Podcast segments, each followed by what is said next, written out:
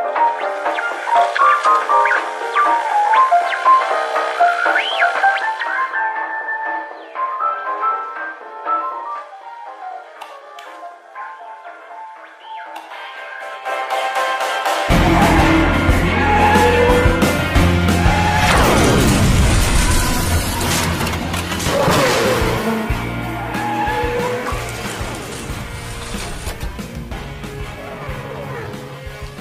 están? Un gustazo verlos una vez más en este eh, episodio número 4 de Behind the Boxes, que eh, bueno, está en el marco de Pitbull, como ustedes saben.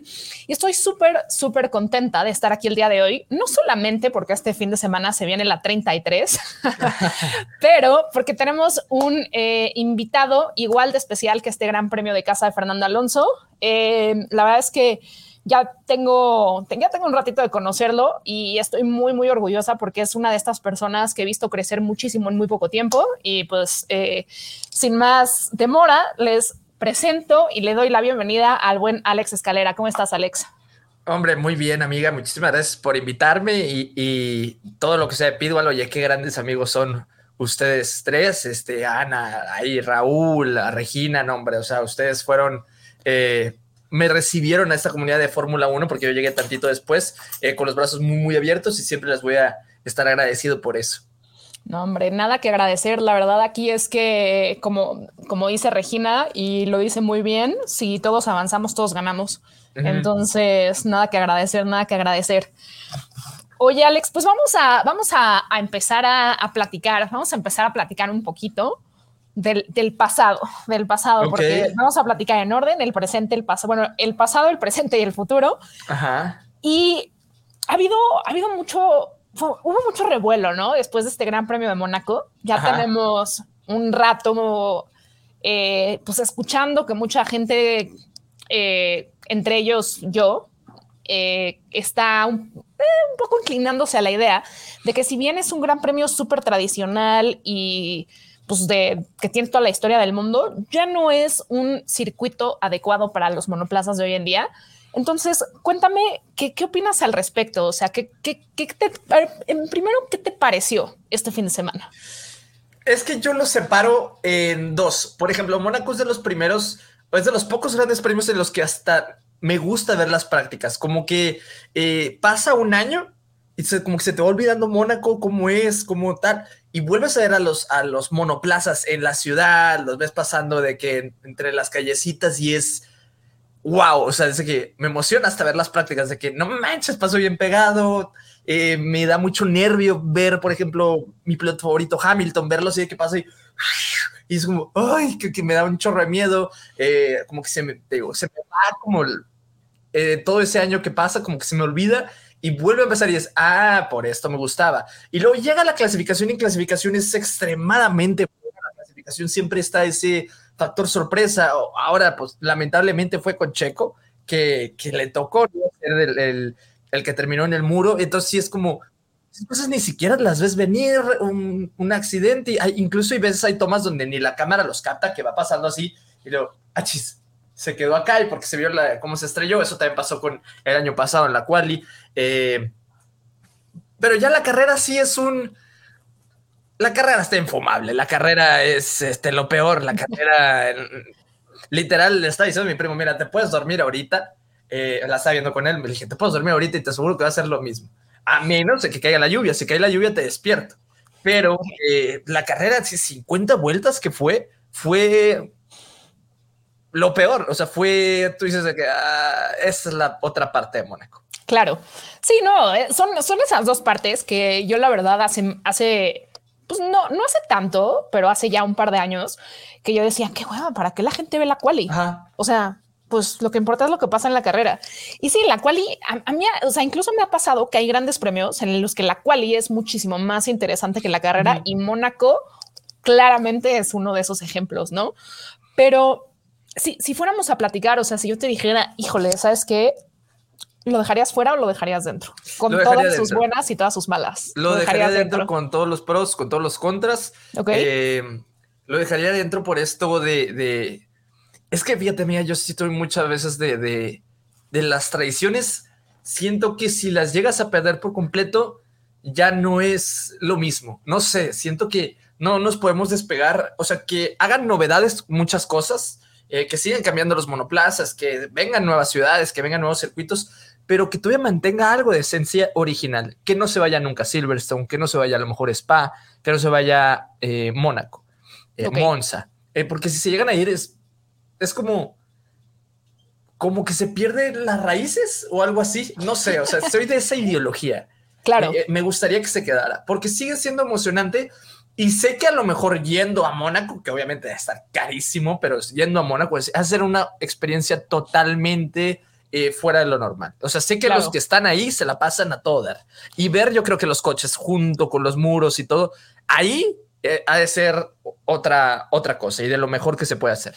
Pues yo creo que vamos a tener que ir a ver en persona a ver cómo se ah, pone. Pues vamos, ¿no? Ándale. Sí. Digo, ya, ya sabe, ya sabe aquí la, la, comunidad que yo me hice en sapo y brinco, ¿no? Entonces, pues, quién sabe cuántos grandes premios ha sido y, y, sí, oye, ves que ir a, lo de Mónaco estaría, es, está en mi bucket list.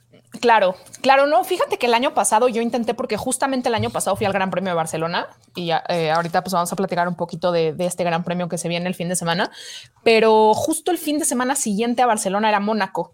Y entonces yo dije, ay, me lanzo, me lanzo, me lanzo. Y los boletos más baratos que encontré, la verdad, no estaban tan mal, costaban 350 euros ah. arriba en la montaña. Y te estoy hablando de que era una semana antes, ¿no? O sea, realmente... ¿Qué son como 8 mil pesos? Poquito menos, porque tanto el dólar como el euro pues, han bajado un poco. 7,500 por ahí. Eh, obviamente, digo, era un lugar bastante malo, ¿no? Pero la verdad es que te voy a decir algo, Alex. Para los precios que estamos acostumbrados a ver aquí en México, los grandes premios en Europa, Mónaco obviamente es un gran premio caro, pero no son tan, o sea, no son tan, tan caros como muchos de nosotros pensamos. Em, el tema, claro, pues es el hospedaje, da, da, da, da, eh, pero bueno, digo, definitivamente yo creo que es algo que se puede hacer, o sea, porque además es algo que vas una vez en la vida, ¿no? No vas a ir todos los años a Mónaco. Entonces, definitivamente se puede hacer y me acabo de, se me acaba de ocurrir la idea. Imagínate qué padre estaría ponernos así toda la comunidad una meta de, de aquí a, 2024. de aquí a dos años. No, bueno, sí, 2024 podría ser. Eh, estaría poca eh, madre. Irnos, irnos todos, no estaría mal. No estaría mal. No estaría mal y podríamos hacer un Airbnb, aunque sea chiquito, y metemos 20 personas ahí, o sea. Sí, estaría poca madre, estaría poca madre. Así como tenemos nuestras fotos en el hermano Rodríguez, tenerlas en, otro. Y la clave de esto es, obviamente, hay un buen de, grandes premios europeos que son uno tras del otro. Entonces, pues no vamos a ir a uno, vamos a dos o a tres. Los vamos a ir siguiendo. Claro. Oye, ah, pues, el año pasado los boletos de Monza a los que fuimos costaban 80 euros. La entrada general a Monza cuesta 1.600 pesos. Yo no le veo el problema. Digo, ya estando allá. Si se puede saber, más o menos cuánto salió de que todo, o sea, de con vuelo y hospedaje y todo eso. Mira, es medio, es medio, es medio complicado de decir porque em, yo fui, estuve 12 días en Italia pero digamos que así de que ida vuelta como si nomás hubiera ido al Gran Premio, pues yo creo que de hotel ese fin de semana habré pagado 400 euros. Ok. Este, o menos, puede ser. la gasolina en el coche, que éramos cuatro personas, entonces dividido entre los cuatro, y la renta del coche, yo creo que nos salió en unos 150 por persona. Eh, el boleto, 80 y bueno, el avión pues es un poco más caro, pero es lo que te digo, ¿no? O sea, si ya te compraste un boleto de 20 mil pesos, pues vas y vas a dar el rol, no nada más vas ese fin de semana al Gran Premio. Entonces, sí, no, es, es lo, voy a, lo voy a plantear ahí en el grupito de WhatsApp. Estaría muy padre que lo organizáramos. Ajá. Ya para ya el próximo año, pues obviamente. Exacto, exacto, exacto. Pero, pero bueno, regresando, regresando al tema, Alex, entonces tú Tú dejas Mónaco, muy bien. Yo dejo Mónaco, yo soy de los que dejo Mónaco. Perfecto. Eh, te digo, se me olvida de que todo lo que es todo el año, como que se te llega a olvidar de esa sensación, pero ahora que estaba viendo la, la clasificación y pasó lo de Alonso Verstappen, lo de Verstappen ser una bestia en el tercer sector y eh, cosillas así. O, por ejemplo, lo de Lando Norris, cómo se tiene que frenar y hacer un tantito de lado porque Leclerc lo estorbó. Son cosas que yo digo, Mónaco, no te vayas nunca. sí, Sí, la verdad es que tiene, tiene su chiste. O sea, si bien como, como lo dijimos, la carrera es bien aburrida. Yo no, no, sé si viste mi historia, ¿no? Que justo así sonó mi despertador. Y dije, ay, es Mónaco. a dormir. Este, pero no, tiene su chiste. Tiene, tiene, tiene, su encanto. Yo no soy de la idea de, de, dejarlo, pero acepto definitivamente que tiene su encanto. Y, y cómo ves, cómo ves, o sea, cómo has visto igual seguimos hablando un poquito pues, de cómo ha venido la temporada. ¿Cómo has visto? Digo, tú que eres este, em, tú que eres tifosi, etcétera, etcétera. ¿Cómo, cómo has visto todo este, todo este rollo, no? O sea, todo este desempeño que, que, ha tenido. Digo, sabemos obviamente que, que el se me fue el nombre del director. Este Fred, eh, es, es, o sea, es muy nuevo, ¿no? Es, está tomando un equipo pues, eh, bastante más grande que Alfa Romeo, etcétera, etcétera. Entonces, ¿cómo, cómo, ¿cómo has visto su desempeño? ¿Cómo has visto el desempeño de los pilotos, el desempeño de la monoplaza? ¿Cuál crees tú que sea esa, esa pieza que, les ha hecho falta? Por ejemplo, hablando del monoplaza, sabemos que monoplaza no está bien. El monoplaza, digamos, es bueno, pero no es para ganar, no está a la altura de Red Bull. A lo mejor no hicieron mal su trabajo, pero no lo hicieron tan bien como Red Bull en cuanto al desarrollo. Porque pues, el año pasado eh, la pelea era entre Ferrari y Red Bull, ahorita nomás es Red Bull. Y si algo Aston Martin. Entonces, ¿qué pasó ahí? es, no fue buen desarrollo, no fue buen seguimiento. Em, los pilotos, yo noto a Carlos Sainz y, y Leclerc como desesperados, como constantemente, como que cansados serán, o sea, como nomás no libran una, nomás no libran un, un buen fin de semana ah, limpio, no hay nada de eso. En cuanto a Fred, no podemos, es como cualquier otro liderazgo. Eh, tienes una, un negocio o algo así, cambian al jefe, no ves cambios tú en ningún lugar, no se ven cambios eh, drásticos de un día para otro, no es ni de, de una carrera para otra lo de Fred. Todavía Binotto estuvo trabajando hasta antes de empezar la temporada. O sea, todavía Binotto siguió, aún y cuando ya se sabía que, se iba a salir, Binotto siguió trabajando, eran los mismos. Llegó Fred y ok, comenzaron ahí los cambios, comenzaron poco a poco, pero prácticamente lo que estamos viendo son secuelas de lo que se dejó. Todavía no empezamos a ver cambios, cambios. Eh, eh, ya no está Iñaki Rueda, así que ya no están varios de... Eh, ir Lauren Mekis, probablemente Alpine. Entonces yo creo que los cambios se van a ir viendo a lo mejor hasta 2024 o en la segunda mitad. Yo creo que es la segunda mitad, porque en la segunda mitad ya no, ya no se ve nada de lo que alcanzó a hacer Binotto. Entonces ahí podremos ver si Fred sí los está llevando por buen camino. Si sube, es muy buen camino. Si vemos que es igual o peor, es como, híjole, eh, Ferrari con cambio de liderazgo y todo, eh, pues necesita tiempo. Eh, pero por el momento siento que es muy temprano todavía para empezar a juzgar a Fred. Claro. Sí, sí, efectivamente eh, e-, es un poco lo que pasa en la política, ¿no? O sea, que no puedes arreglar un país en un mes de, todo lo que, lo que ha pasado. Eh, y yo la verdad es que si, si bien no simpatizo con el personaje de Matías Binotto, creo que el cuate es un extraordinario ingeniero, pero nunca tuvo el liderazgo necesario para, pues para ser jefe de equipo, ¿no? O sea, entonces yo creo que por ahí le faltó, por ahí le faltó un poquito. Y, como dices, pues sí es, sí es medio, eh, pues sí es, sí es pues, triste y decepcionante porque de verdad, o sea, ni Carlos ni Charles están, pues están cómodos o contentos, ¿no? No, sí se ve la desesperación, o sea, eh, Carlos Sainz en este gran premio fue, o sea, la, la, fue el claro ejemplo de lo que está viviendo. Se le notaba la desesperación, eh, eh cómo le hablaba a los ingenieros. O sea, siento yo que Carlos más que nada es el que más lo expresa. Leclerc como que nada más es físicamente, ¿no? Físicamente lo ves en las entrevistas, en las que nomás no libra una Ferrari, pero Carlos Sainz sí lo va diciendo en la misma radio y se nota en la voz. Eh, o sea, cuando les estaba diciendo es que me metieron bien temprano, o sea, yo les estaba diciendo que era más rápido, o sea, Carlos sí metiendo un poco de saña ahí y, pero es que sí, es muy triste, la verdad. O sea, es muy triste y me da mucha tristeza porque, como te digo, el año pasado, el año pasado era, o sea, todavía íbamos en España y Leclerc era, era líder del mundial. Entonces. Sí. sí, la verdad es que es que es complicado. Y, y, cómo ves, cómo ves, Alex, este tema que digo, aparentemente no son ciertas, pero ya ves que luego nos, em, adentramos en, verano y todas las cosas empiezan a, salir a la luz. ¿Cómo ves estos eh, rumores de que dicen que Hamilton en Ferrari? ¿Qué, qué, piensas de eso? Amiga, es que soy tifosi, eh, yo soy tifosi de todo corazón, pero eh, soy Team LH, o sea, mi Luis Hamilton es mi piloto favorito. Ahora imagínate cómo me pongo con esos rumores.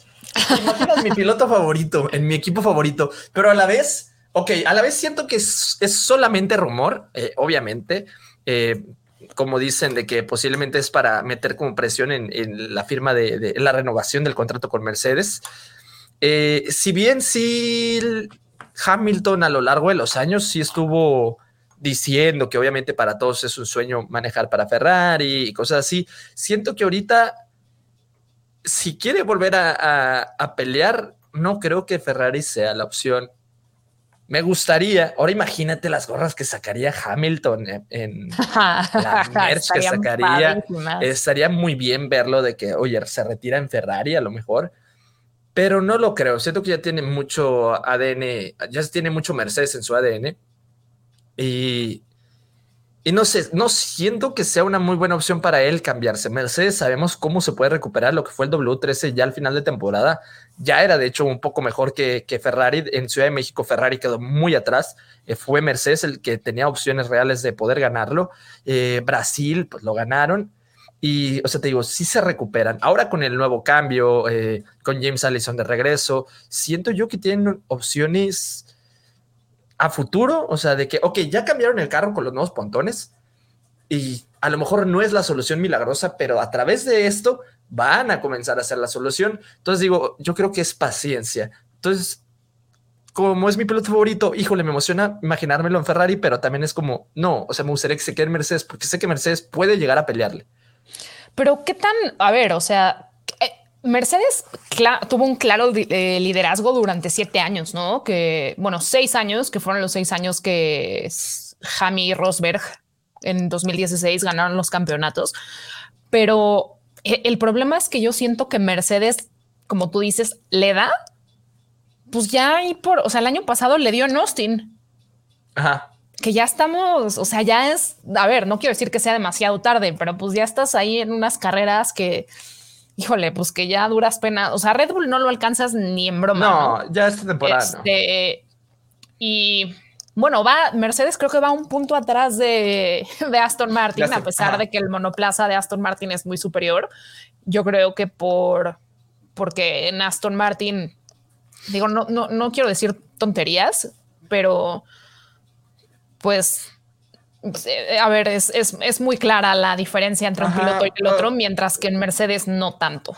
Ajá, o sea, esa es, la cosa. O sea, por ejemplo, eh, a mí me cae muy bien Lance Stroll, o sea, siento que es un pilotazo, pero como que ahorita siento que está, como que no agarró el ritmo bien porque llegó medio tarde o como que está en una zona de confort, porque sabemos que cuando se ponen las pilas y en lluvia ha hecho unos carrerones, eh, pero por el momento pues se dice y no pasa nada. Eh, ahorita, la, literal, Aston Martin está remando de un solo lado. Sí. Y, ese es el. o sea, es que tenemos la tabla y está eh, Verstappen Checo, juntos, ¿no? Y luego está eh, Alonso. Y luego ahora está Hamilton Russell, pero ahí están juntos ellos. Y luego tenemos a. es Carlos Sainz y luego Leclerc. Ahí están juntos. Y luego creo que ya va Stroll, pero o sea, Stroll está a la diferencia, mientras todos están juntos, de hecho está también o con Gasly, o Gasly o con, no, me, no sé quién de ellos está arriba, pero están juntitos como, como equipo, ¿me entiendes? Mientras que Alonso Stroll está así. Entonces, esa es la cosa, el por qué Aston Martin a lo mejor eh, está batallando en ese sentido y Mercedes pues tiene a esos dos pilotos de categoría, o sea, Russell Hamilton. Es una dupla muy, muy buena que dales un tantito coche mejor, sí pondrían en aprietos a Verstappen Checo.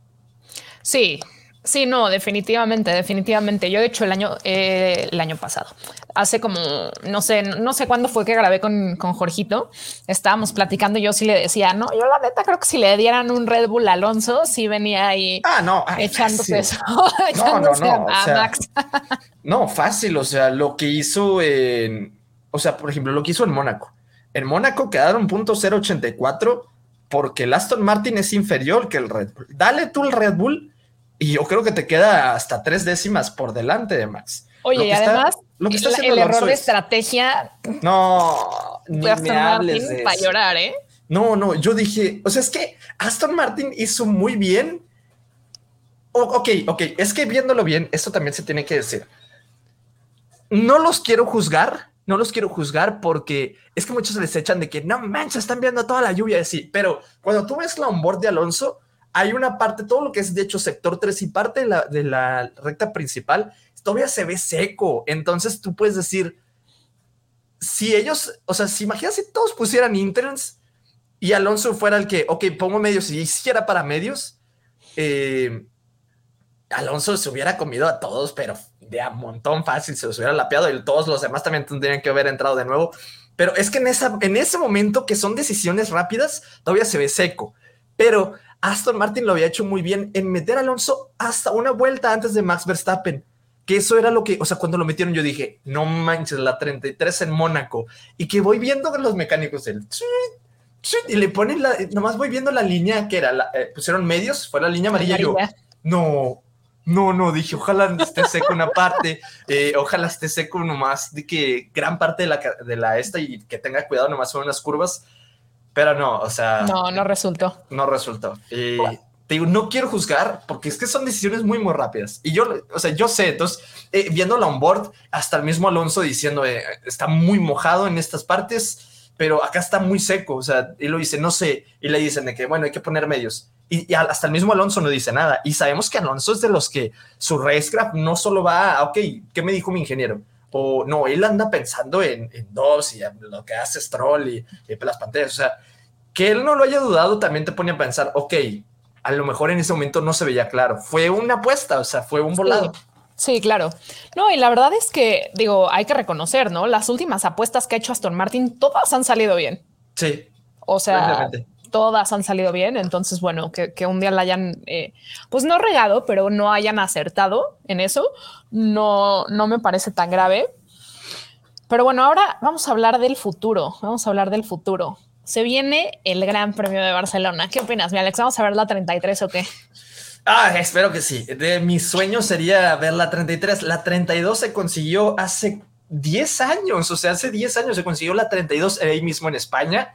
Y, o sea, hace 10 años, ¿dónde estabas hace 10 años, amigo? O sea, literal, yo hace 10 años tenía 14, eh, estaba saliendo de la secundaria. Yo no quiero hablar de eso, pero... si te pones a pensarlo, es, fue hace un montón. Entonces, eh, me gustaría, sé que los de España también quisieran verlo, o sea, eh, yo tengo amigos españoles, amigos creadores de contenido españoles, eh, todo lo que mueve el nano es increíble y ahorita el nano también como personaje, o sea, oye, vi un video que tú dices, que qué tonto, pero lo ves y dices, qué creativo, qué carisma, está firmando él una playera así y luego le hace, y luego empieza a hacer como movimientos de director de cine y tú dices, ¿qué hace Alonso? O sea, yo, o sea, no sé, como que quiero una parte de mí que, que gane, sabemos que, que ahora ya esta parte ya van a empezar los autódromos benditos sean los autódromos. Eh, prefiero mil veces las carreras en, circuitos que, no sean los callejeros. Entonces, aquí va a estar bueno porque uy, hay unos cuantos que dicen de que Aston Martin se ve que, no sé si has visto los rumores, ¿no? hay noticias de que Aston Martin con las mejoras que trajeron y todo, se ve que van a estar potentes y acercándose a Red Bull. Ok, que Helmut Marco ya dijo que también van a traer ellos lo suyo. Imagínate que sale mal Imagínate que le muevan y no estén cómodos, ya sea Verstappen o Checo. Em, ahora, también está el factor Mercedes. Los pontones y todo lo que hicieron no se pudo ver eh, al 100 en Mónaco. Lo pusieron de, o sea, iba para Imola, lo dejaron, dijeron, ni modo, en Mónaco, pero se va a ver qué tanto estuvieron, o sea, qué tanto acertaron ya en España. El año pasado, recordemos, Mercedes se vio muy potente, que dio mucha ilusión de que podía volver. Eh, clasificaron muy, muy bien.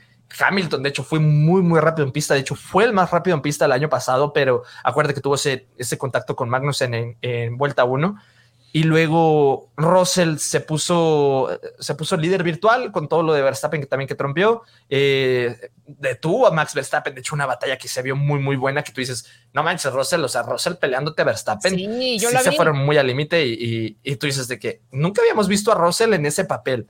Y qué bueno que lo vimos. O sea, que sí demostró lo que tiene. Y es como con coches iguales, aguas. Entonces, eh, claro, me gustaría ver eso parejo. Sí me gustaría ver pelea, pero sí me gustaría ver 100% eh, a Fernando Alonso. A Fernando Alonso con la 33 en España. Ok, a lo mejor está Carlito Sainz ahí para conseguir su, número 2. Bien. Pero lo del nano, yo siento que, o sea, Carlos Sainz todavía le quedan años. Eh, no creo que Ferrari se recupere tampoco. Entonces, todo mi enfoque está en la 33. En serio, no sabes cuánto lo quiero, amiga. O sea, volver a ver a Alonso. Y te imaginas, o sea, me emociona hasta de pensarlo. Sí, no. Gana la carrera y hace los pajaritos, ¿te imaginas? No, no, no, no, imagínate, o sea, y yo de verdad, ¿eh? el año pasado que estuve ahí, a pesar de que Sainz está en Ferrari, de que Sainz tiene su grada, etcétera, etcétera, había muchísima más gente que estaba apoyando a Alonso, que estaba en un Alpine, que a Sainz. O sea, y, yo estaba pues ahí terminando la primera recta donde dan la vuelta, la primera curva. Ah, qué padre. Y, y güey, la banda gritaba, le gritaba Alonso, no le gritaba a Sainz. O sea, no estoy diciendo que no haya gente que no vea a Sainz. Claro que está lleno. Pero ahí el el mero mero es Alonso. por eso, es por eso que, da mucha risa los comentarios. Lo, hacen los mismos españoles. Yo sigo a mucho español. Eh, de que la grada de Carlos Sainz es que abrieron la grada de Carlos Sainz y todo esto, que se agotaron y así, pero diciendo la grada de Carlos Sainz con el, se va a ver más azul como Asturias que nada. Exacto. y, y sí lo creo, lo creo. O sea, digo, no, no vamos a demeritar a Carlos Sainz que pilotazo es, que no. pero es que lo que ha hecho Alonso en Fórmula 1, o sea, merece todo lo que también tiene. O sea, la ilusión, la ilusión que hay. O sea, es que creo que no lo dimensionamos tanto, pero es un piloto español de 41, casi 42 años haciendo, o sea, teniendo un segundo prime. De hecho, creo que no se había visto. O sea, incluso Michael Schumacher, Kimi Raikkonen, y así que llegaban, eh, cuando regresan, no vienen como con esta gran capacidad. O sea, no vienen.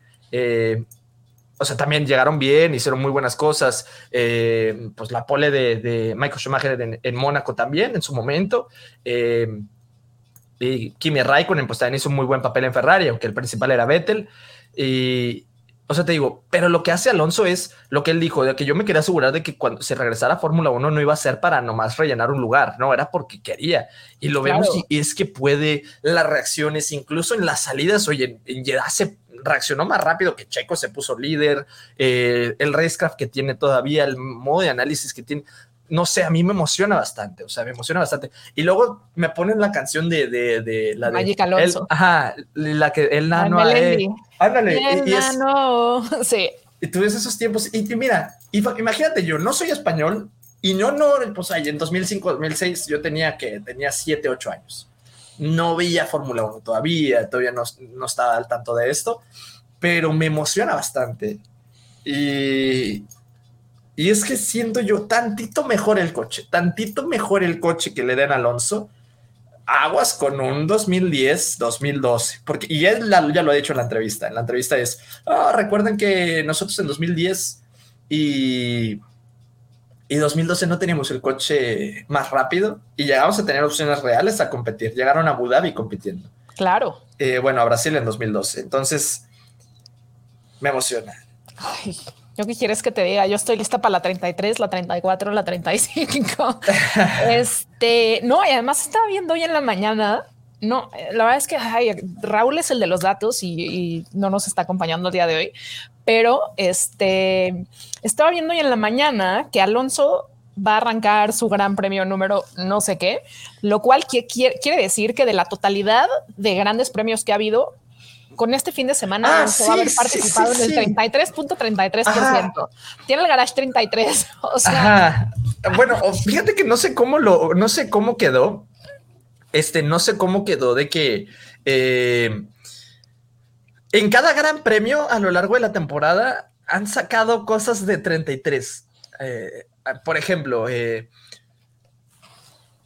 el Gran Premio Mónaco, pues lo que tuiteó Fernando Alonso, pero también que quedó junto en 28 de mayo. Eh, cuando ganó en Mónaco por primera vez y cosas así, entonces se viene la 33, o sea, sacan porcentajes de no sé cómo y sale 33, así de, como dicen en las redes sociales, ¿no? Así de esquizo, así o más esquizofrénicos andamos con la 33. literal. Pero es que el día que llegue la 33 va a ser meme, internacional, va a ser una celebración, yo creo que lo van a festejar en Estados Unidos, lo van a festejar, porque el nano también, o sea, eso es algo que, que creo que ya entienden los españoles, eh, Fernando Alonso es querido mundialmente. Ya la prensa, la prensa inglesa, que es la que tanto lo atacaba, de pues esas entrevistas donde, donde le empiezan a atacar y que, que hasta Vettel se empieza a sentir incómodo y quiere ahí aliviar las cosas.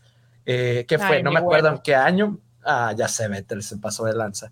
Eh, eh, creo, creo que lo empezaron a atacar con lo de, con lo de Fernando es faster than you, porque le, de que ah, pues, con órdenes de equipo nomás puedes ganar o algo así le empezaron a decir.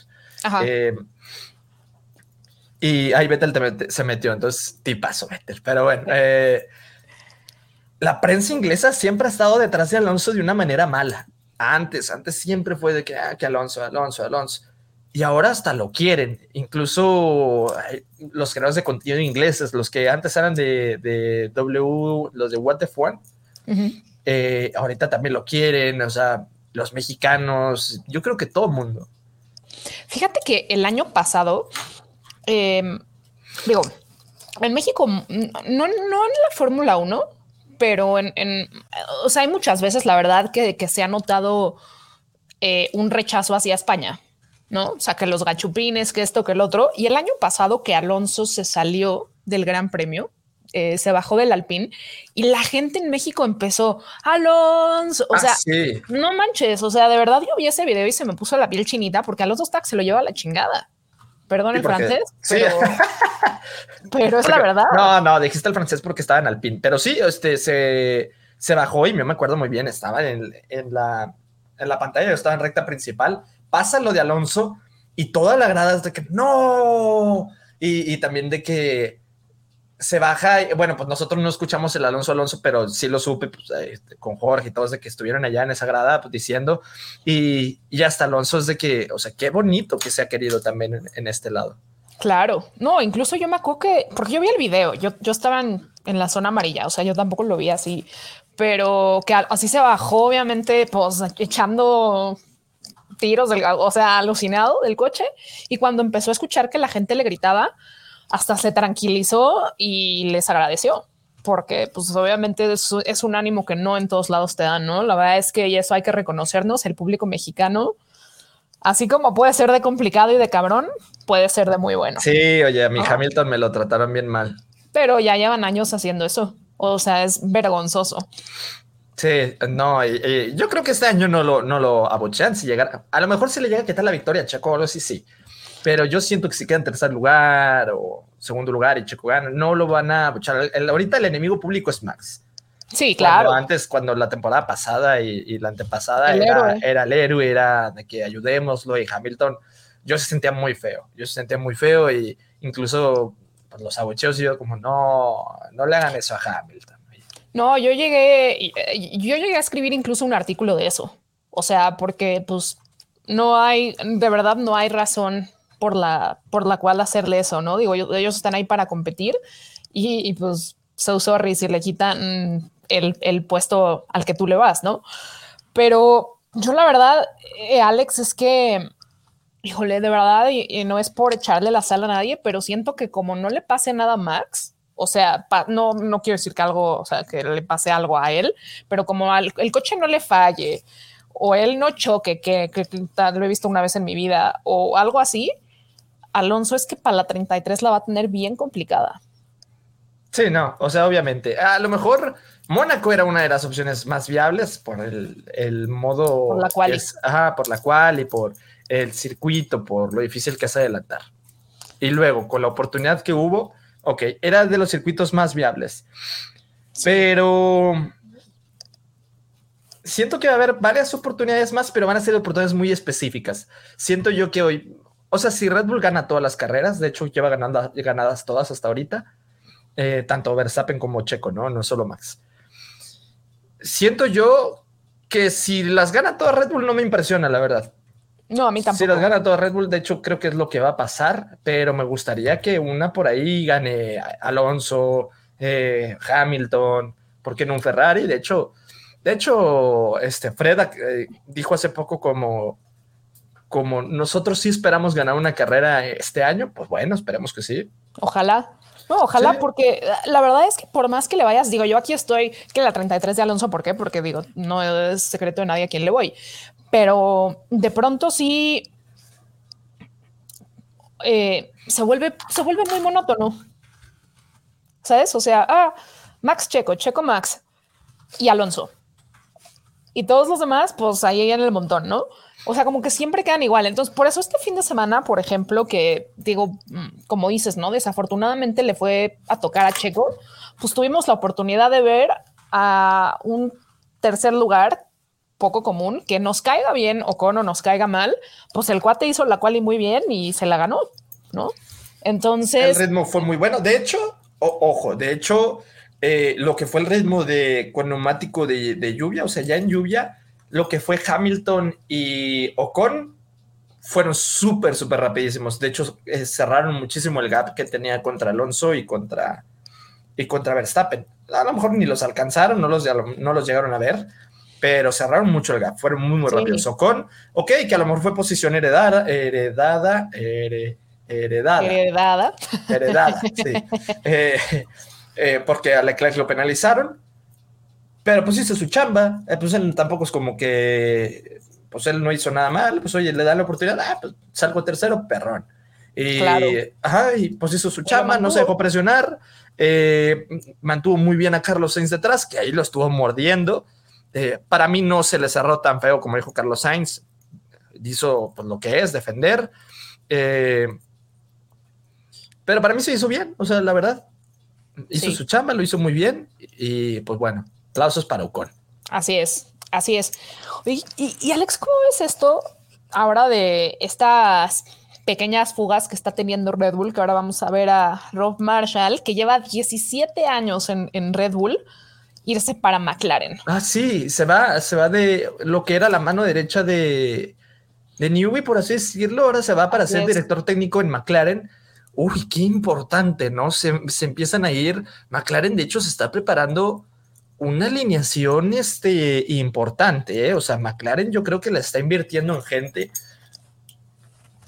Y pues esperemos, eh, de verdad esperemos que con esto, con estas inversiones de, gente, siento yo que lo más importante en un equipo siempre va a ser la gente, obviamente. La gente, también con los que te rodeas, también qué, qué tipo de talento.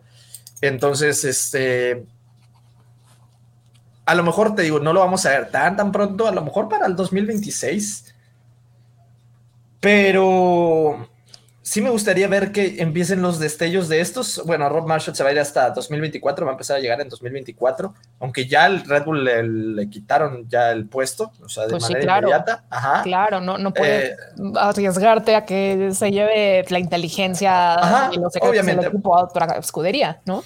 Sí, eh, ni modo, pero muy bien también, o sea, pues es lo que estaba haciendo Aston Martin. Aston Martin, ¿te acuerdas las noticias? Creo que era en 2021 eh, cuando empezaron las noticias de, que se empezaban a agarrar tal ingeniero, ahora tal otro, que dan follows, tal, tal, o sea, los empezaban a agarrar. Y ahorita estamos viendo los frutos. Claro. Y, claro, y, ahora con su nueva, con la nueva fábrica, ya la estrenaron, ahora con la nueva fábrica y todo, pues sí se espera que, que, Aston Martin ya sea otro equipo de más categoría. A mí el Stroll se me hace un tipazo de negocios y pues le sabe, o sea, sabe cómo mover gente empezó de lo más, de lo más bajo y, lo está haciendo muy bien, ¿no? ¿Lawrence o, Lance? Ah, no, Lawrence, Lawrence. Eh, el señor Stroll es tipazo en cuanto a los negocios. Y, o sea, muy bien. Entonces, McLaren, da de cuenta, también está haciendo la misma estrategia de empezar a robar, eh, empezar a pochear a la gente, empezar a robársela. Y, y, la neta, sí espero que dé frutos, porque es muy triste ver a McLaren con toda su historia y así, allá abajo. Sí, sí, definitivamente. Eh, y además que, que, pues los habíamos estado viendo muy altos, ¿no? O sea, la temporada pasada McLaren y Alpine hasta el último, hasta la última carrera se estaban dando su saber cuál queda, ¿no? Entonces sí, como que a mucha gente le, sorprendió para mal eh, pues esta situación y, triste también porque traen un rookie. No, pues, poderoso. Oscar Piastri, no sé si viste el rebase que hizo, creo que fue en vuelta número uno por el exterior. Muy bueno, o sea, y Piastri, si te fijas, eh, o sea, tampoco quiero demeritar a Ricciardo, pero ahorita Piastri está muy pegado a Norris. Los tiempos de Norris están muy, muy cerca ah, de, de los de Piastri. Piastri está ahí, o sea, Sí. No, brillan, no se puede decir que, que, ah, no manches, Piastri, porque casi no nos lo pasan, pero por el coche que tienen, o sea, por el coche que tienen, no es como que anden brillando tanto, pero oye, Australia lo hizo muy bien, eh, ahora puntos en Mónaco en su primer año. Eh, no, o sea, Piastri, yo la Piastrineta desde siempre, o sea, desde que se estaba anunciando, o sea, eh, era como Alpine, fírmalo ya porque lo quiero ver en Fórmula 2, no quiero que se espere otro año, y lo perdieron, ¿verdad?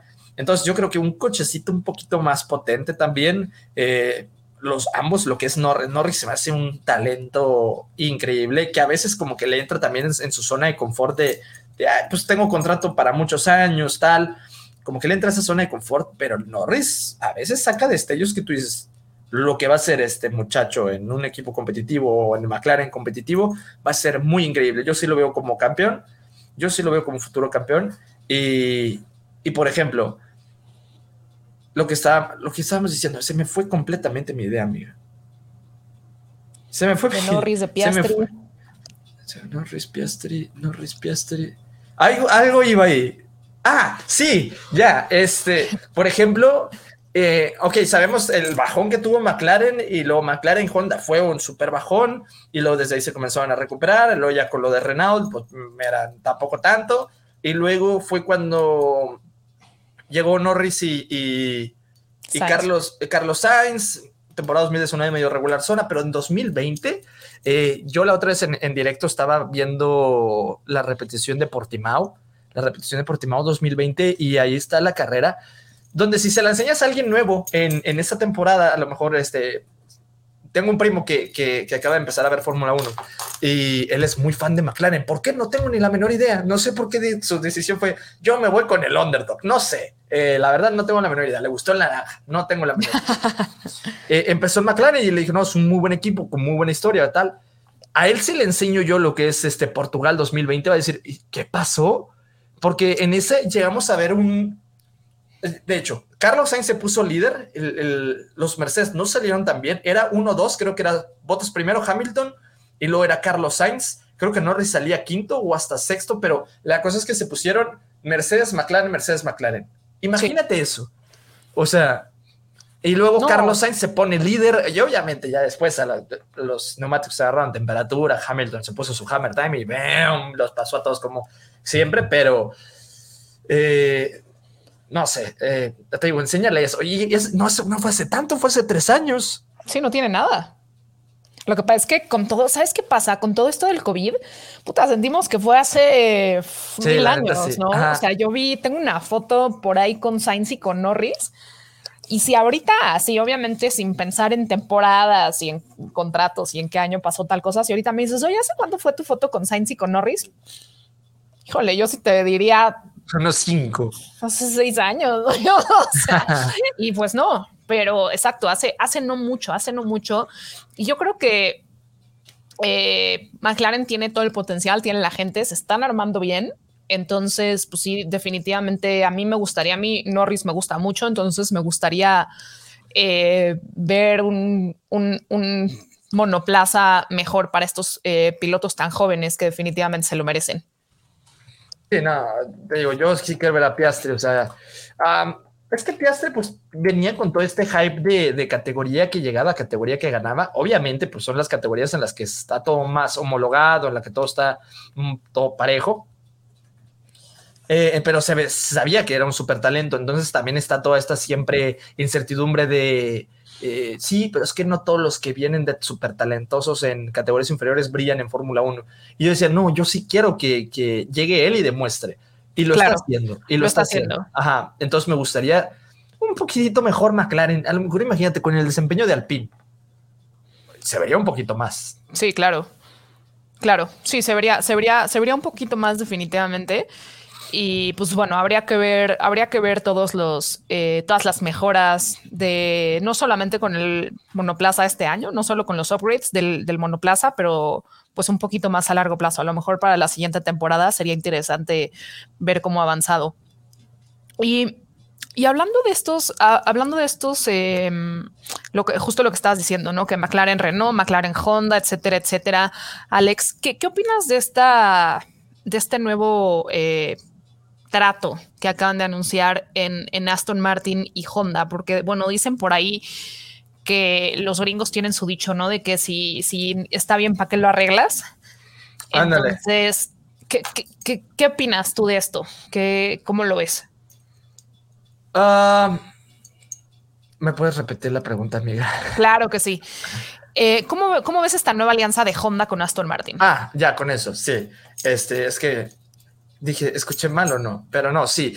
Eh, fíjate que yo creo que va a ser muy bueno. Yo creo que va a ser muy bueno porque, quieras o no, Aston Martin ahorita es equipo cliente.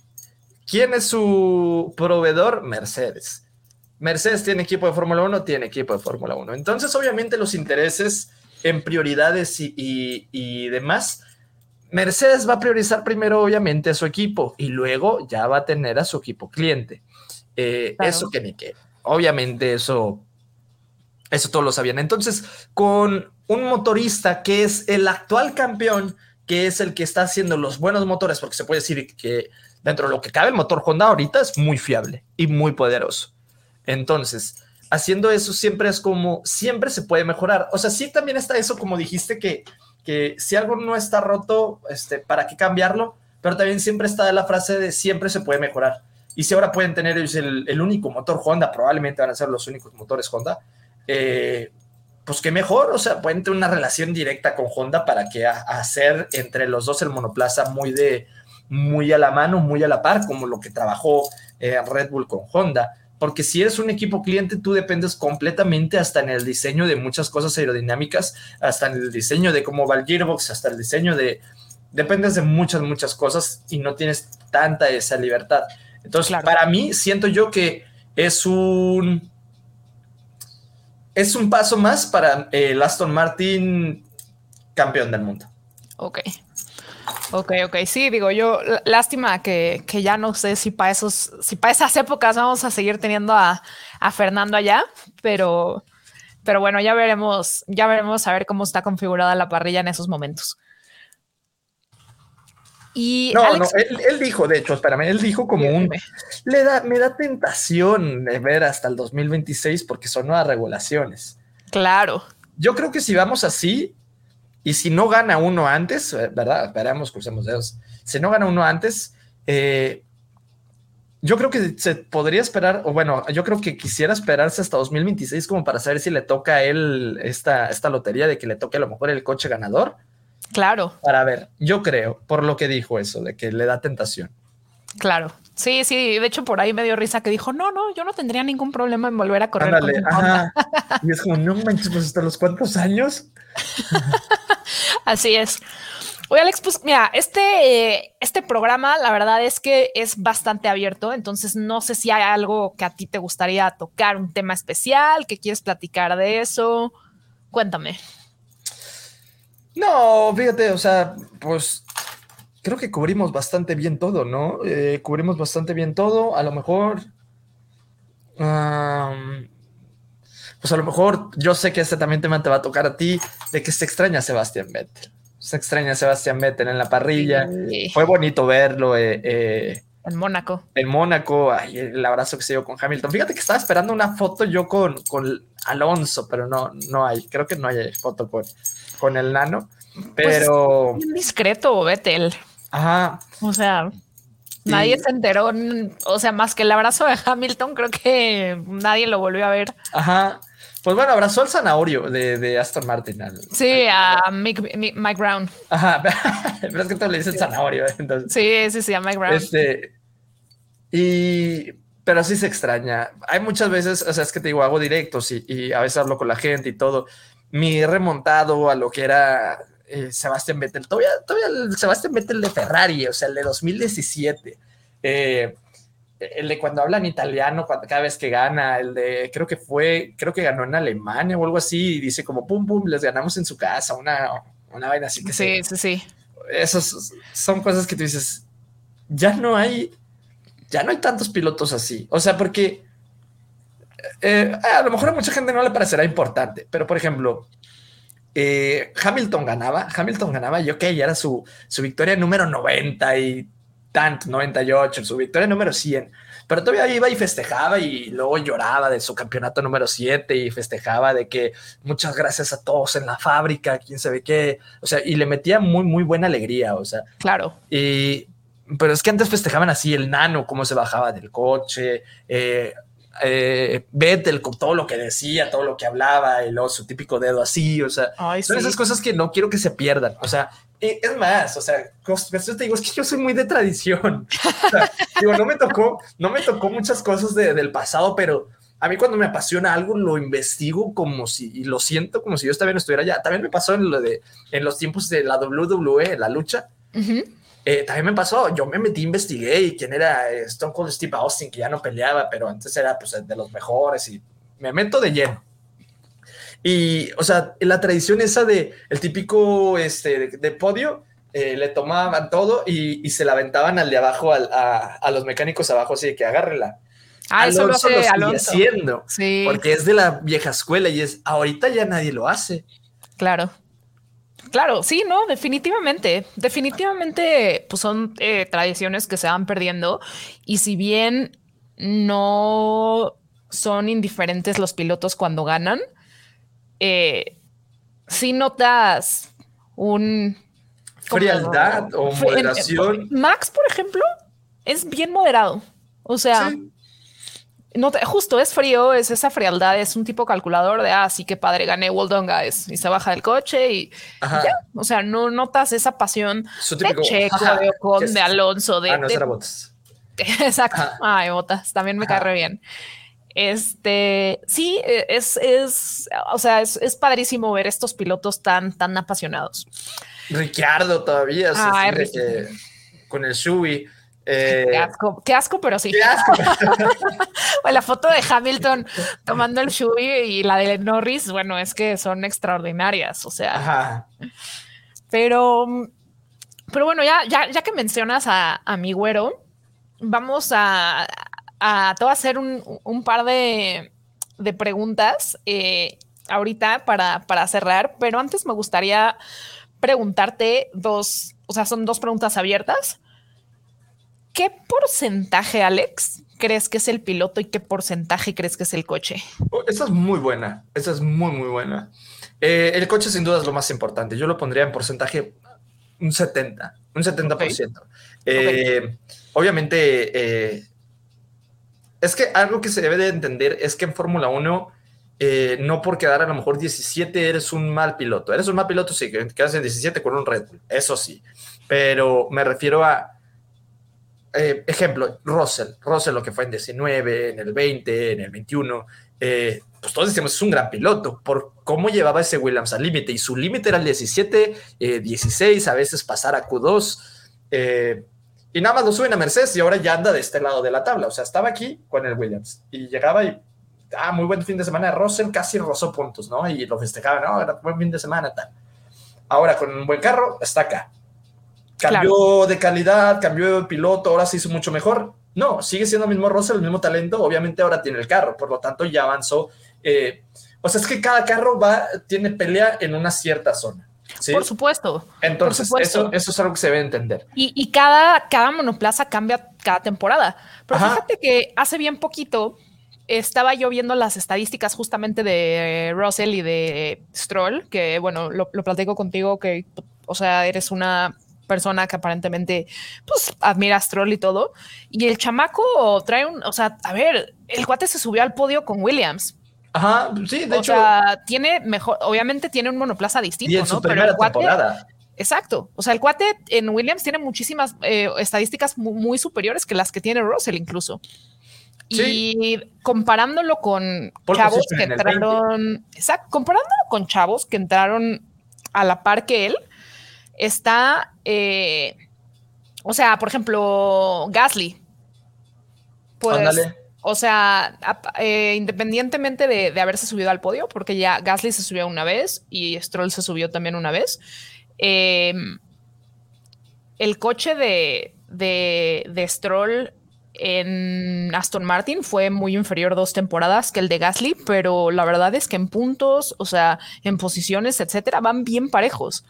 Y a Gasly se le reconoce mucho más. Y eso que Gasly tuvo un coche, pues que, o sea, cuando tuvo el, Red Bull.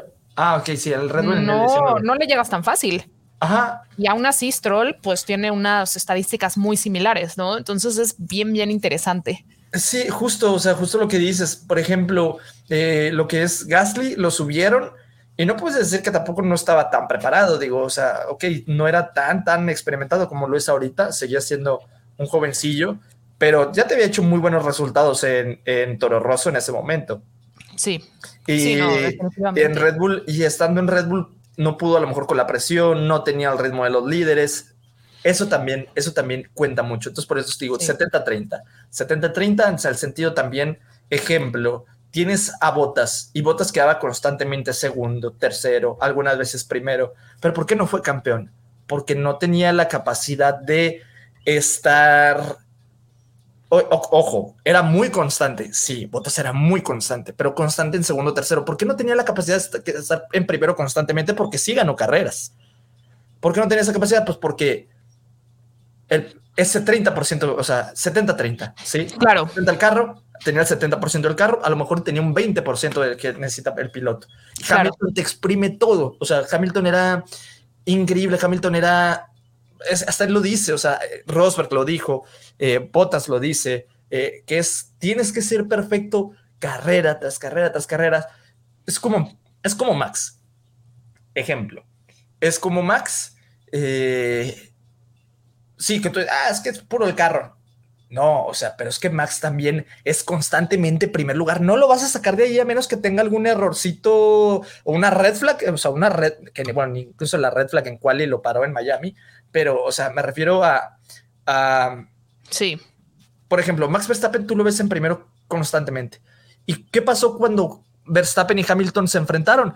Era una pelea al límite, era una pelea que los dos, o era, sabías que era va a ser Hamilton contra Verstappen. Y no se iba de ahí. En cambio, Bottas con el mismo coche que Hamilton era, ok, tú ya sabes que va a estar por arriba Hamilton. Algunas veces Bottas sorprendía, pero pasaba algo y otra vez Hamilton ganaba. En Q3, eh, todas las práctica 1, práctica 2, práctica 3, Bottas liderando. Clasificación Q1, Q2, Bottas liderando. Q3, ¡pum! Hamilton era el, metía el, el, acelerador, y... el acelerador y otra vez. Eh, claro. Incluso, este, o sea, te digo, eh, Kimi Raikkonen Vettel. Raikkonen de vez en cuando quedó arriba de Vettel en Ferrari, sí, pero no era constante en eso, porque Vettel ya va, es, o sea, exprimía más el coche que Raikkonen, porque Vettel lo hacía mucho mejor. O sea, en ese sentido, digo, es como que se deben de comparar entre, entre compañeros de equipo. Otro, otro ejemplo, otro ejemplo de, constancia y qué es lo que se necesita. Lamentablemente, voy a tener, no, no quiero que me funen, pero lamentablemente, Fernando Alonso ahorita está más pegado a Checo Pérez de lo que Checo está pegado a Max Verstappen. ¿Por qué? por algunas dos, tres este, inconsistencias de Checo. Claro. Alonso, que tiene un coche, tú dices, oye, es que lo está haciendo todo perfecto. O sea, lleva, ok, eh, contando Bakú como podio, porque sumó 15 puntos con la sprint y, con carrera, estaría en podios en todas las carreras, es porque está siendo muy, muy constante y eso es por el piloto. Claro, definitivamente. Definitivamente. Definitivamente, Alex. Pues vamos a pasar ahora a esta sección de preguntas rápidas de 100 mexicanos dijeron. Aquí es 100 personas de Fórmula 1 dijeron. Entonces, me gustaría preguntarte, Alex, ¿Cena o Prost? Cena. Ok, ¿Spa o Monza? Eh, spa. Ok. Eh, y me, me interesa mucho esto porque te noté un cariño por los dos. Digo, cuando se lo pregunté a Jorgito fue muy claro lo que me iba a contestar, pero me gustaría preguntarte a ti. Vételo, Alonso. ¡Ah! No, ahí sí, ahí sí yo creo que Alonso. Ahí sí yo creo que Alonso. Ok, muy bien. Sí, yo, sé que, respondió Jorge. Sí, pues sí, yo, a mí, yo digo, no tengo tatuajes, pero si tuviera uno lo tendría tatuado de un lado y al otro del otro. Entonces sería, sería un poco complicado. Pero ahora, a ver, Alex, ¿cuál es el gran premio de tus sueños? O sea, si yo te dijera ahorita, vamos al gran premio que tú quieras, ¿a cuál irías y por qué? Silverstone, obviamente. Silverstone es Fórmula 1 es el lugar de nacimiento de la Fórmula 1, se transpira Fórmula 1 ahí, todas las fábricas están, de, bueno, eh, una que otra no, ¿verdad? Pero todas las fábricas están cerquísima, eh, todos dicen que la vibra ahí es automovilismo puro, es mi circuito favorito, de hecho, verá. Sí, ya, ya vi, ya vi. No está, sí, ¿no? Sí. Ahí, ahí eh, en la pared eh, amigos, en la parte de atrás están eh, los. Ah, es verdad, es que no se ve. circuitos de Alex no se ve, no se ve desafortunadamente. Tengo, el de Silverstone atrás. Eh. Estoy viendo a dos, dos hermanos Rodríguez y un Silverstone. Ajá, también le tengo Austria, Mónaco, Bakú y Bahrein, pero esos no se ven. Bueno, la cosa es de que sería Silverstone, obviamente, y no sé, o sea, porque Silverstone regala unos espectáculos increíbles. Creo que lleva el 19 estuvo muy bueno, lo que fue Leclerc Verstappen, también lo que fue Bottas Hamilton estuvo muy bueno, unas cuantas vueltas. Eh, también lo que fue Vettel Verstappen, que fue ¡pum! le terminó pegando, ¿verdad? Eh, sí. También el, 20, el 21, 22, o sea, han sido muy, muy buenas carreras. Entonces, Silverstone siempre da espectáculo, me gustaría ir. Eh, no sé, es que siento que ahí nació Fórmula 1, entonces. Así es. Me gustaría. Así es. Así es, hay una, hay una raíz muy importante de la Fórmula 1 en Inglaterra y hay eh, la penúltima pregunta, que creo que debe ser la respuesta, pero de todas maneras te la, te la voy a hacer. Si pudieras dar una vuelta con cualquier piloto, ¿a quién escogerías para que te la diera? obviamente Hamilton, obviamente Hamilton. Ya sabía, este, ya sabía. hay, hay unos, hay el video, por ejemplo, hay un video que me, que me toca mucho el corazón, que es el de el de Hamilton dándole una vuelta por Silverstone a Frank Williams. Ay, es una chulada. Ese video es un increíble. Este hasta me da mucha risa como Claire le dice de que ah, de que tiene una vuelta para convencerte que corras con nosotros. Eh, y, Hamilton no hace rico. claro. entonces, no, ese video me gusta porque luego aparte les dicen que es una vuelta y luego Hamilton le dice que damos una más y el señor Frank Williams le dice que sí. Pues claro. Y, o sea, ese video me, me gusta mucho. Me gustaría, o sea, sí me gustaría. Muy bien. Y, por último, Alex, me gustaría preguntarte, o sea, puede ser un piloto, pero, pero tomando en cuenta todos los personajes que hay de Fórmula, o sea, en la Fórmula 1, o sea, y con esto me refiero a personas que están en prensa, directivos, ingenieros, mecánicos, representantes de todo tipo, etcétera, etcétera. Si pudieras preguntarle una cosa a quien sea dentro del mundo de la Fórmula 1, ¿a quién le preguntarías qué? Ah, qué buena pregunta. Yo creo que yo creo que sería el nano. Ok. Y es cómo. Ay, ¿cómo la formulo? Déjame, ¿cómo formulo la, la, la pregunta? Es ¿cómo, cómo has sostenido. O sea, ¿cómo has sostenido esa motivación para que aunque tuvo los años malos, eh, tuvo años malos en Renault, los años malos en McLaren, los, eh, o sea, ¿cómo, bueno, en Alpine más bien, el año malo en Alpine, en los años malos en McLaren, eh, ¿cómo es que encuentra todavía motivación para seguir haciendo lo que hace? Y cómo, o sea, ¿cómo es? Porque me gusta mucho esa historia que ha tenido de que es que ha tenido mucho carro malo, incluso el año pasado, y ahora le salió, o sea, la paciencia le dio fruto. Entonces me gustaría ver cómo ¿Cómo mantuvo motivación a tope? Perfecto. Es una, la verdad es que es una excelente pregunta porque eh, nosotros todos vimos a este Fernando Alonso en McLaren que se lo llevaba a la fregada. y cuando yo estaba viendo estadísticas, el año pasado solamente tuvo un DNF menos que en McLaren con ese Alpine tan malo que le dieron. Fueron ocho, ¿no? Ocho DNFs ocho contra los que tuvieron, o sea, tuvo uno menos que en McLaren. No sé si fueron ocho, pero solo uno menos. O sea, que dices, híjole, y ya también a esta edad y todo, yo creo que es más de admirarse que tenga la, paciencia. exacto. ¿no? Porque más morro, pues dices, ah, la que sigue, la que sigue, pero ya. tiene muchas ganas de comerse al mundo. Ajá, tiene muchas ganas de comerse al mundo, de joven. Es que, eso, es que lo le acabas de dar al clavo. Alonso todavía se quiere comer al mundo. Exacto. Entonces, eso es lo que quiero ver. O sea, porque o sea, obviamente es en muy diminuta escala, pero por ejemplo, eh, no, sé, no sé si te pasa, pero por ejemplo, a mí mi trabajo, que es la creación de contenido y así, hay días donde uno se despierta y es como, ¿por qué sigo haciendo esto? Claro. Y obviamente uno tienes que encontrar la motivación, tienes que volver a preguntarte de que por qué lo haces, tal. Pero o sea, hay días donde decides, pues, ¿por qué estoy haciendo esto? O sea, hay días donde se levanta uno así, pero con Alonso, obviamente a gran escala y dedicándose a ser piloto con toda esa presión enorme, ¿cómo le hizo? Eso es algo que yo admiro mucho de Alonso. Perfecto. Me encanta, Alex. Pues bueno, vamos a, vamos a, a finalizar porque ya nos echamos un chismecito bastante largo. Eh, estuvo bueno. Pero estuvo bueno, estuvo bueno. Pero pues antes, antes de irnos, eh, pues chavos, muchísimas gracias por, por, por escucharnos, amigos, por estar aquí.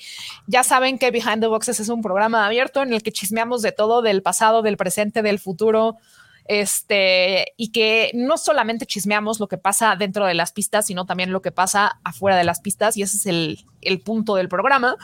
Y pues antes de irnos, pues agradecer mucho a Alex Escalera, que eh, estuvo aquí con nosotros, que nos dio su tiempo, su experiencia. Y Alex, por favor, cuéntanos en dónde te podemos seguir. Estoy como Escalera F1 en TikTok, en Twitch, en YouTube, en Instagram. Y estoy como Alex Escalera 17 en Twitter, pero en Twitter no esperen seriedad. Ahí en Twitter soy un payaso. En las demás plataformas ya soy un poquito más serio y más objetivo. Eso dice, eso dice. No, pero amigos, vayan a seguirlo. La verdad es que Alex, eh, ahorita no, sé si, no sé si lo puedo decir o no, pero se viene un proyecto muy interesante. Sí, el, el de TUDN, sí, ya. Por favor. Ya, ya, está. Cuéntanos, Alex. No, pues voy a ir a, Televisa Deportes. Eh, pues espero que, que, esté todo muy, muy bien. Eh, nada más a platicar ahí con, con gente que pues ya lleva un cierto recorrido, pero lo que quiero yo ahí hacer es que vean que, ok, a lo mejor no compartimos el mismo recorrido, no hicimos el mismo camino, pero es el mismo objetivo. Con que reconozcan eso. A eso es lo que voy. Me encanta, Alex. Me encanta porque además estás poniendo el nombre de todos nosotros en alto, ¿sabes? O sea, le estás dando seriedad al asunto. ¿Cuándo vas a ir? El próximo lunes. Perfecto, pues pásanos eh, por favor los horarios que nos va a encantar escucharte por allá. Y eh, de nuevo, muchísimas gracias. Eh, amigos, ya saben, yo soy Ana Sabinera en, en, Instagram, en TikTok. Con muchísimo gusto me pueden seguir, mandar DM para cualquier cosa y pues no se pierdan el próximo episodio de Behind the Boxes que estará saliendo muy pronto y que seguro además el chisme va a estar buenísimo porque, porque vamos a estar eh, presenciando el Gran Premio de Canadá. Entonces, nos estamos viendo muy pronto. Les mando un abrazo y pues ya saben en, dónde seguirnos. No se olviden también de seguir a Pitbull MX. Eh, y nos vemos el siguiente episodio. Un abrazo a todos. Bye bye. Yes!